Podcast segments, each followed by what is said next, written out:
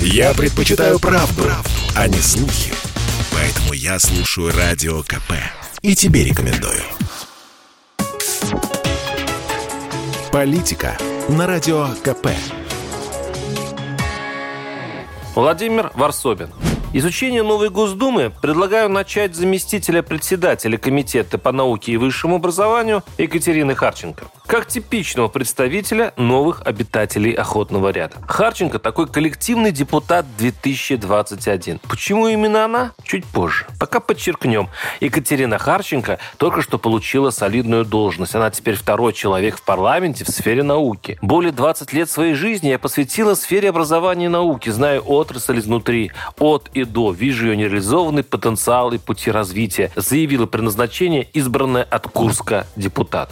Смотрю биографию ученого. Вроде все в порядке. В 1999 году она окончила Курский государственный технический университет по специальности менеджмент. Затем аспирант, старший преподаватель, доцент, профессор кафедры, декан, председатель комитета образования, вице-губернатор, ректор Курской сельскохозяйственной академии и вот Харченко зам предкомитета Госдумы. Прекрасная карьера. Только одно но. Это мошенничество. Дело в том, что в начале своей стремительной карьеры будущий депутат Госдумы жульничала и, похоже, совершила подлог. Еще летом Диссовет при Центральном экономико-математическом институте РАН обнаружил множество некорректных заимствований в докторской диссертации Харченко и рекомендовал лишить ее степени доктора экономических наук. То есть, если Совет института РАН прав, получается, что Харченко на заре своей карьеры, будучи скромным доцентом, кстати, почитать бы кандидатскую этой барышни, обманным путем, плагиат и есть обман, получила статус солидного ученого. А это и есть мошенничество, даже формально,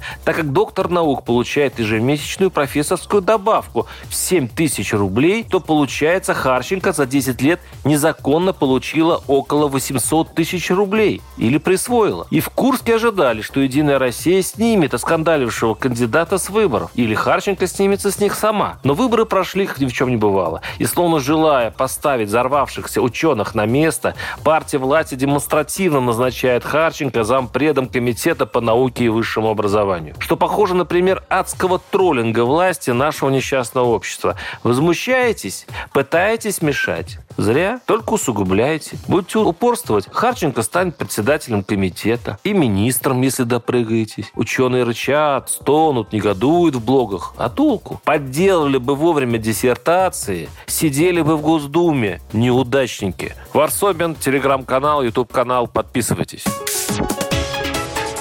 Политика на Радио КП.